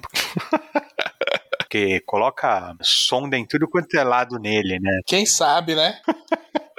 É que nós não vimos, né? Não vimos a, a, edição especial aí da revista, mas então é meio apavorante, né? Porque realmente ele, Brainiac é, ele é uma criatura, criatura fria, né? Analítica, né? Então ele começa a explorar realmente o, o corpo do super-homem, assim, né? Então você vê que o, que ele fica, o super-homem fica apavorado uma hora, né? Também uma hora o Brainiac envolve ele nesse, nesse casulo e você pensa que assim, pronto, acabou, né? Então a história, ela tem essa, esses momentos, assim, emocionantes, assim, né? Que eu acho, assim, bem interessante, né? O super-homem também resgatando Kandor, né? E falando que voltaria para resgatar as outras cidades engarrafadas, né? Ele também pegando a, a Supergirl, né? Então, cara, eu acho muito legal, né? E quando ele bate de frente mesmo com o, o Brainiac, né? A forma física, ele dá socão no nariz, ele dá porrada mesmo, assim, porque ele tá com raiva, né? Porque o Brainiac, ele, por ele ser essa criatura fria e analítica, ele é cruel, né? Ele acaba sendo, né? Como o super-homem é, é cheio desses ideais elevados, né? O Brainiac é o oposto disso, né? A contradição é grande, assim, né? O confronto de valores é, é, é nítido, assim, né? É instantâneo, assim. Eles são quase, eu não diria que são versões opostas, né? Não é isso. Mas eu acho ele realmente um oponente interessante para o super-homem, assim, muito interessante, porque ele é uma ameaça física pro super-homem, e mas o super-homem não é uma ameaça física para ele. Chega uma hora que, como ele não tem um corpo físico definido, né, ou definitivo, o super-homem precisa vencer ele de outras formas. Então, eu acho muito legal, cara, o Brainiac, muito legal mesmo. Essa ameaça e esse, essa questão não só dele ser colecionador do espaço, ou um, um colecionador, um armazenador de informações, assim, a, acho interessantíssimo, cara. Se você lembrar depois também a passagem dele em, em Red Son, né, também, que é uma passagem também memorável, cara, assim, né? Muito legal, assim. E uma versão ficou legal pra caramba live action. Eu não vi a série, mas assim, eu vi assim, o visual dele foi nessa série Krypton, bicho porra, ficou perfeito, bicho. Ficou praticamente isso aí que a gente vê do, nesse gibi aí, né? Tu chegou a ver, Reginaldo? Eu não vi, foi o que eu falei. Eu vi só o começo, né? Que tem o, o vovô El lá, né? O... Eu botei um link aí pra tu ver. Abre aí pra tu ver, bicho. Eu achei foda, viu? Deixa eu olhar. Ah, ficou mesmo, cara. Ficou bem interessante mesmo, né? Um pouco de cada versão, né? Acho bem legal, né? O horrível mesmo é o, é o Brainiac da Supergirl da série da CW, né, meu? Nossa senhora, é. Golpe baixo lembrar disso essa hora, pô. Vou ter pesadelo. meio cabeludinho, né? Aquele cabelinho lá do, do namoradinho lá da Forever, lá da Lazarus, né? E o Ajax dessa série, bicho? CW é, é nocivo pros adolescentes, cara, assim, né? Tinha que vir com uma advertência aos pais, assim, né? Cuidado, olha o que seu filho tá vendo. Eu sou o conhecimento e a força de milhares de mundos. Eu sou carne e máquina. E eu estou me tornando tudo.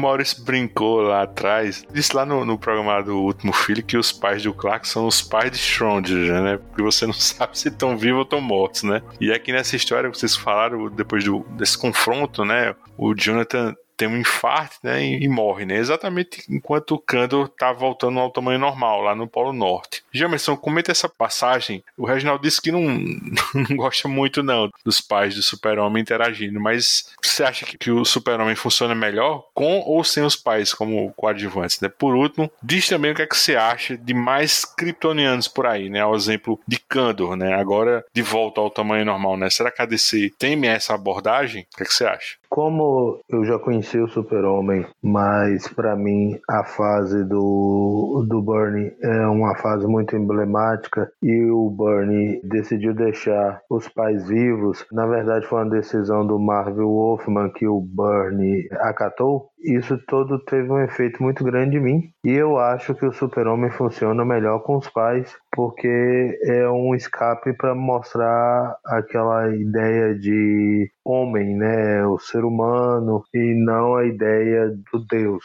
Então, a ideia dos pais dele vivos sempre foi uma ideia interessante. No dia que ele está com uma dúvida, ele voa até o Kansas, vai ali, é, come um milho, come um, uma broa com a família, e isso é muito legal certo? Então, para mim, os pais dele vivos é um elemento. Eu não preciso dos pais deles mortos para dar sentido na história dele. Eu acho que ele, inclusive, ganha quando ele se torna mais humano. Quando os pais dele assim morrem, parece que ele tem pouco que é, com o que se preocupar na Terra. Eu acho a Lois uma personagem assim meio mal desenhada. Eu não tô falando traço de desenhista não, gente. Eu acho ela assim personagem que eu até estava comentando no grupo que as séries do Super-Homem podiam funcionar em continuidades distintas e alguma dessas continuidades funcionar anos depois, num futuro, num outro momento, sem a luz, que ela não, não acrescenta nada para mim. Na verdade, ela é até uma personagem bastante ruim. Então eu gosto da ideia dos paizinhos, sim. Acho que eles são elementos importantes na continuidade.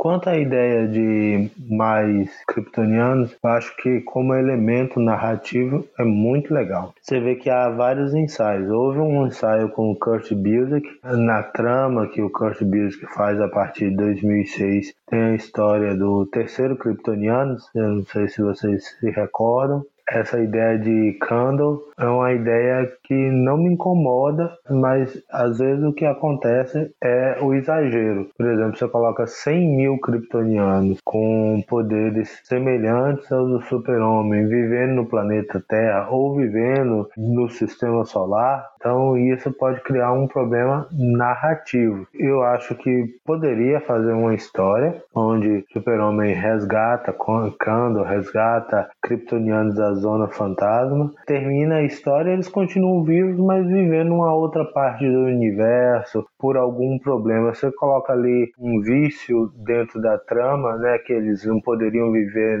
na área do sistema solar por causa de alguma doença. Você, você cria ali um gatilhozinho na trama que impeça que eles vivam na mesma área do quadrante solar que o super-homem. E que o super-homem vai lá, eventualmente, que ele não teria essa restrição, e vai lá, eventualmente, e vive algumas aventuras com ele. Eu não sou contra a existência dele. Para mim, o personagem não tem que ser obrigatoriamente o último sobrevivente de Krypton. Eu sempre penso nessa ideia da história fechada, né? Você vai lá, conta uma história onde há um grupo de kryptonianos vivos, eles continuam vivos, mesmo que reduzidos depois do final da história, e você vai para de contar essa história vai contar outras histórias. Não me incomoda, não. Quer comentar, Maurício? Essa máxima, esse dogma do, do Superman ser o último kryptoniano funciona às vezes e outras vezes deixa de permitir boas histórias. Acho uma besteira, por exemplo, aquela coisa dos taxamitas com a vulnerabilidade ao chumbo e por isso eles não vêm pra Terra, porque na Terra tem muito chumbo, né? Até se pegar um celular, eu acho que um taxamita morre. Mas eu entendo que é, é tipo aquela coisa de tem muito Homem-Aranha, então o Peter Parker já não é tão especial. Tem muito, muito personagem na Bat-Família, então já vi a franquia e o Batman meio que é diluído o conceito e tudo mais. Eu não gosto dessa coisa de Superman, Superboy, Supergirl, não sei o quê. Acho bacana o Superboy pós-morte e retorno, né? Esse como um clone. Acho bacana a, a Supergirl matriz até. Mas essa ideia de haver uma nova Krypton, pelo menos como uma história, como o, o Jamerson falou aí, vamos abordar isso aqui, a gente deixa lá no cantinho, outro dia a gente volta e, e deixa se precisar virar a saga, virar também uma coisa que todo mundo tá se importando demais, sabe? Eu, eu vejo que muitas vezes um cara tem uma ideia dessa lá e tem bateção de boca lá de, de editor com escritor no, na DC, porque muita gente tá pensando como quer fazer como é quando li, outros querem é, seguir adiante e tudo mais, e não pensar pela capacidade de contar boas histórias em si. E isso aí acaba prejudicando muito o andamento das coisas. Quando você vê uma história como Novo Krypton, você já sabe que vai acabar tudo mal e vai todo mundo embora. Porque há uma deixa na DC, dá uma sacudida aqui, mas tudo volta ao normal. Eu acho que isso aí é bacana, essa ideia de manter um Kryptonianos em outro setor do espaço, enfim, até que isso aí é lanterna verde lá que é de Krypton, né? Já que esse é a história do Dr. Marré, que eu também não sei se vale pós-crise, a gente até teve essa dúvida outro dia. Eu acho legal, mas o problema é o como isso é encaminhado. A gente viu, por exemplo, Invencível, o gibi do Kirkman com Otley, né, que tá vendo sair agora, que tem toda uma série lá de Viltrumita, são os kryptonianos dele, né, e que isso não diminui em nada a importância do, do próprio Invencível, do pai dele enquanto é herói da Terra, né, sabe, do plot twist todo, enfim. Aliás, é um plot interessante, né? Os Vitrumianos são um plot interessante pra série, né, Maurício? Ah, demais, demais. Inclusive, é bacana porque ali você vê que claramente o Kirkman mistura os Kryptonianos com os Super Saiyajin, os Saiyajins de Dragon Ball, né? É. Então dá uma pegada legal assim na coisa, porque tem muito, muita coisa parecida e ele quando mistura os dois conceitos, puta, Isso. sai cada batalha legal, os conceitos de, de, raça guerreira, de tudo mais. Não é uma, uma Krypton desenvolvida, né? Os Ultramitas são uma, uma nação, um planeta colonizador que usa a força superior. Não tem limitação de sol vermelho, sol amarelo, sol azul. Eles são daquele jeito qualquer canto. Então é um negócio bem divertido. E aí é quando você vê aquela situação, assim, é cartão na mesa, sabe? É porrada aí mesmo. E eu gosto do Superman como modelo, virtude e tudo mais, mas eu também quero ver de vez em quando esse Superman porradeiro, pra todo mundo olhar assim e dizer, é, não dá pra mexer com esse cara não, o cara é bom, o cara sabe lutar, o cara é forte, e acho que isso falta também alguns escritores. Concordo com o Bilze que falou uma vez no, no Twitter, né, que se um escritor fez o Superman vencer a batalha do dia usando a força bruta, né, dando soco, então ele não sabe escrever o Superman. Não, não acho que é por aí, não. Acho que tem que ter o Superman porradeiro, assim, pô, como é que você quer que o Superman vença um Mongol, Darkseid, enfim, tem uma hora que o nível de poder vai ter que ser questionado ali, que você quer ver também esse cara tão poderoso, não só pegando leve com, com bandidinho, usando os princípios e verdade justiça aí, modo de vida americano. O modo de vida americano também tem botar tanque na rua aí, da, das outras nações, fazer prevalecer a força. É o que mais tem, né, meu? Não é? Porque aí aparece um super-homem bigodudo, né? porradeiro e todo mundo acha maravilhoso, né? É, e o verdadeiro, o, o, o original fica obsoleto, né? É, é, o que acabou gerando aquela história lá, acho que é aquela Action Comics, é 725, não é isso, Luiz? 775, Joe Kelly. Isso, isso, isso. Toda aquela discussão que a gente viu no Twitter aí esses dias, aquele papo, o papo até interessante, né? Se o super-homem estava ultrapassado ou não. A verdade é a seguinte, cara: o, o ícone, né? A referência, não vai morrer nunca, cara. Nunca, nunca, nunca, nunca. Nós vamos ficar discutindo variações, é, é Adão Negro agora em alta, tudo tal. É um super-homem careca, cara. Acabou. É, gente, não, não tem o que discutir. O, o ícone, né? A, a essência é o super-homem. Quem abriu a porteira foi o super-homem. Talvez tenha um Batman aí que é o contraponto, mas o, o herói é o super-homem. Então, o que, o, o que existe são explorações do, do mito, do conceito. Ele é super forte, né? A gente brinca aqui, eu tô brincando que eu não gosto disso, que eu não gosto daquilo, mas é só o que a gente lê e gosta, tudo é variações do tema só. Ele é super forte, o conceito é, é fantástico. Às vezes ele está em baixa, né? Às vezes ele está em alta. Atualmente eu, eu, eu, até reconheço que, em essência mesmo, né? Esse, o escoteirão, o uniforme azul, assim, tudo ele está em baixa, cara. Né? Ele realmente está em baixa. Mas já já volta, já já sobe aí, já já aparece. Ou aparece uma variação muito parecida, de bigode, né? Igual eu falei, o bigodudo aí. O pai do Invencível lá, ele é, cara, é um absurdo, cara, de fantástico, assim. a hora que você termina de ler Invencível, você fala, meu Deus, por que não fizeram isso com o Super-Homem? E é exato, você tá lendo a história do Super-Homem, cara. É exatamente é a história do Super-Homem, sabe? É com outra roupagem, mas é a história do Super-Homem que você tá lendo. Os Vitrumianos lá é, são os Kryptonianos, não tem diferença. Faltava aí um, um escritor né, pegar a Kandor, realmente ampliar aí, crescer a cidade e tudo, que vocês estão falando, né? Levar ela para um setor do espaço. É um povo, né? Os kryptonianos vão falar: peraí, eu tenho tudo isso de poder na mão, eu não vou ficar parado, né? Não vou ficar num setor só do espaço, né? E é o que acontece com os vitrumianos. Eles saem expandindo, cara, eles saem conquistando, eles querem conquistar o espaço, cara. E assim, super poderosos, né, meu? O que, que vai acontecer, né? Quem vai segurar um, um, um exército, um império de super-homens? A briga é feia, né? Então, imagina o plot que se desenvolve em cima disso. Eu acho demais, cara. A pobreza fica na gente ficar querendo repetir a mesma história de sempre, os mesmos conceitos de sempre, ficar recontando a origem, né? Essa já foi contada, cara. Vamos tocar para frente, né? Senão vai aparecer variações com cara de novidade com cara de inédito. E na verdade, o que você está fazendo é só contando a história do, do o mito. É, é um mito com uma roupagem nova, né? E só para amarrar, né? Depois dessa,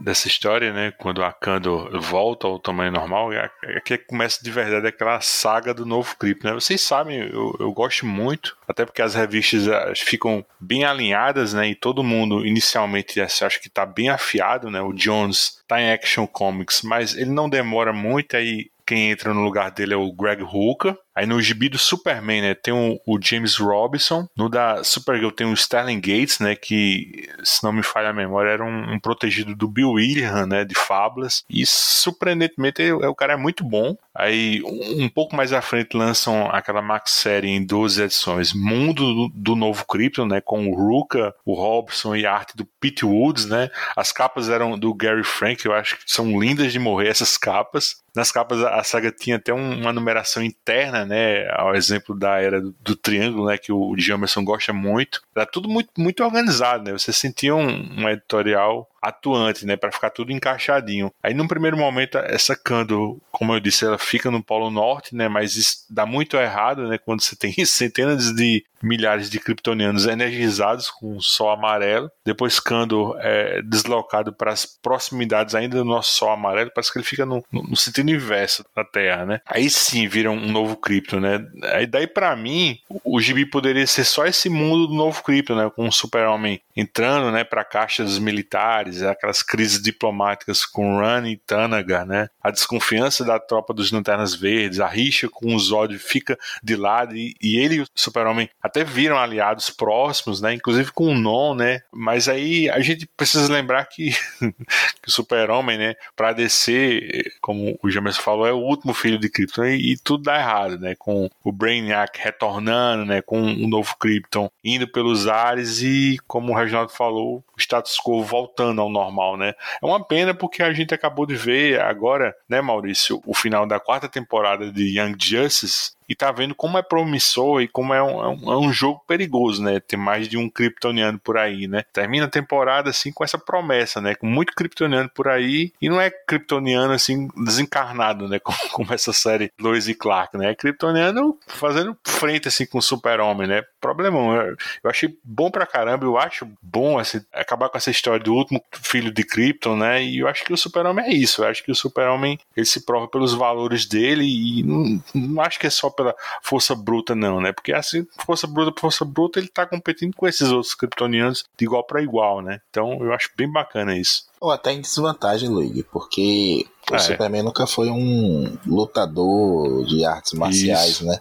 Ele é um pacifista, assim, no sentido Isso. do ele chega para acabar conflitos da melhor forma possível. Não é uma Mulher Maravilha, né? Da, de pregação da paz através da força, enfim. É pacifista, mas abraça também o conflito, né? Como uma, um meio para um fim. E enquanto você vê personagens como o Zod, quantas vezes a gente discutiu, né? Ah, mas o Superman venceu o Zod no filme ou no desenho, não sei o quê, porque o Zod tinha saído há pouco tempo, não tinha a mesma carga de energia solar que o Superman, enfim, é, a gente vai discutindo sempre essas coisas, os próprios escritores usam isso. Mas quando a gente pega um, um negócio desse de igual para igual, como a gente viu até no final de, de, de Young Justice, o Superman não luta sujo, o Superman não é um cara que vai, né? De novo, fica claro na, nessa história com o Altoid. Ele não é um cara que, que quer dar porrada. Se fosse assim, ele tinha vencido o, Apoca o Apocalipse bem mais fácil, né? Sabe, mantinha a distância lá, dava umas porradas e jogava no sol. Eu gosto desse Superman porradeiro quando a história pede, né? Tipo assim, não tem jeito, então vamos pra porrada. E tô, tô empolgado também, acho que essa Young Justice teve alguns problemas de ritmo ali. Você até comentou no Twitter que não sabe se gostaria de ver tudo de vez foi, foi legal a experiência do, do semanal, né? O break ali no meio, 13 terceiro, 14 quarto episódio. Mas, mas eu gostaria de ver esses arcos como se fosse um mini filme mesmo. E gostaria de ver, espero ver, né?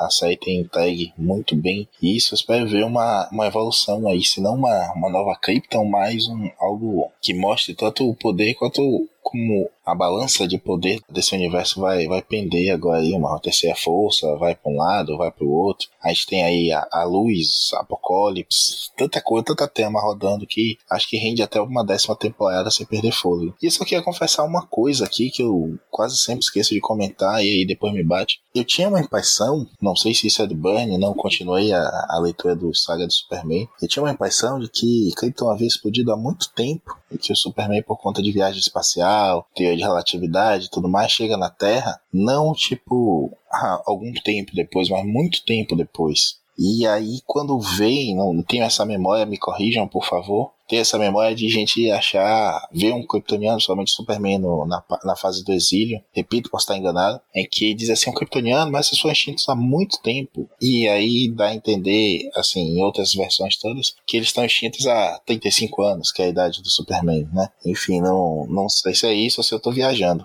Ô, ô Maurício, a Luisa Simonson, num evento chamado Os Heróis no início, né? Um evento de anuais estabeleceu o seguinte que Krypton, o planeta, foi destruído em 38 que era para fazer a relação com a criação do super-homem e que o super-homem ele tinha surgido ali mais ou menos no mesmo momento ali do filme. Se você fizer as somas e usar esse anual do Superman mais uns dados ali de Homem de Aço, você vai ver que a série surgiu em 86, o Super-Homem surgiu mais ou menos em 78, né? Tanto que o Super-Homem surge, ele não sabe que ele é alienígena, né? Na história do Burn, né? Só no final de O Homem de Aço que ele descobre que é alienígena, né? E já passou uns anos. Krypton é destruída em 38. Tem outro lado também, pelo menos a parte desse filme aí do Richard Donner, né? Que eu acho bem bacana. Não vale pro gibi, né? Claro. Mas no filme original original, quando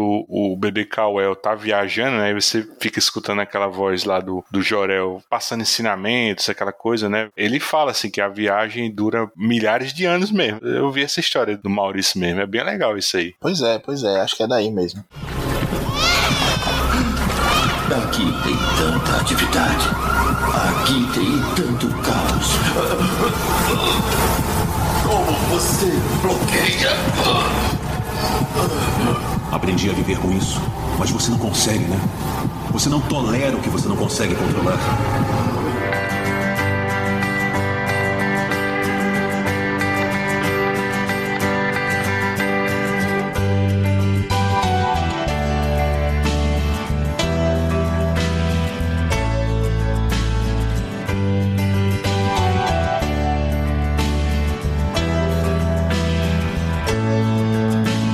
É isso. Nós vamos ficando por aqui. Os escapistas estão no Spotify, iTunes, Google Podcast, Deezer, Amazon Music ou no seu agregador favorito. Se você quiser registrar sua opinião sobre qualquer podcast da família Escapistas, é só dar seu pitaco no Twitter, escapistas, ou no Instagram, arroba escapistas podcast. Se você gostou do que ouviu, assine o nosso feed, deixe teu comentário no iTunes, dá uma estrelinha pra gente. Isso ajuda o podcast a ter mais visibilidade na podosfera. Quer ajudar os escapistas a manter esse trabalho? Compre teu gibi do Super-Homem, livro, Blu-ray ou qualquer coisa através de nossos links e banner no site. Eu gostaria de agradecer esses últimos filhos de Krypton. Valeu, Jamerson. Valeu. Maurício. A kryptoniano de, de preto, não de, de verde com tiara na cabeça. Você engoliu uma kryptonita aí com sua voz hoje, viu? tá entalado na garganta. Valeu, Reginaldo. Valeu. Um abração, pessoal, e até o próximo Os Escapistas. wish